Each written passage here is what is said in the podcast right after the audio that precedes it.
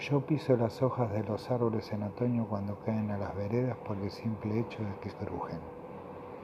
Y aunque parezca esto una tontera, me devuelven a un pasado donde las cosas simples de la vida se convertían en algo único.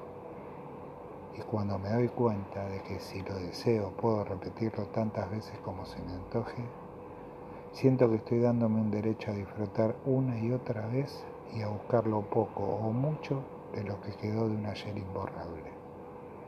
Yo piso las hojas de los árboles cuando caen a las veredas para abstraerme un instante del mundo avanzado en el que vivimos y siento, aunque ese acto sea algo efímero y una pavada, un regocijo indescriptible por saberme vivo y con ganas de seguir disfrutando de esos pequeños regalos que Dios me obsequia a diario.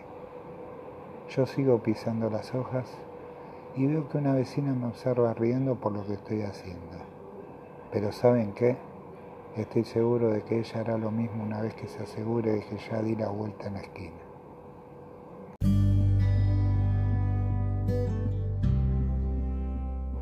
Yo piso las hojas de los árboles en otoño cuando caen a las veredas por el simple hecho de que crujen.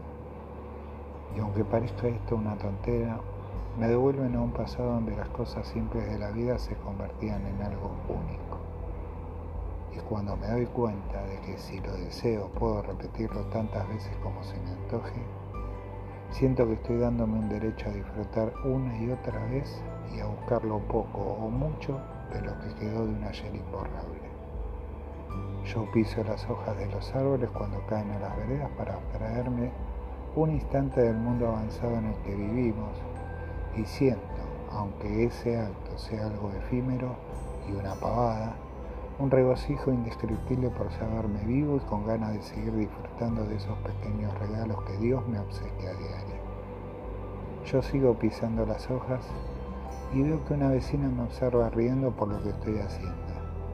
Pero ¿saben qué? Estoy seguro de que ella hará lo mismo una vez que se asegure de que ya di la vuelta en la esquina.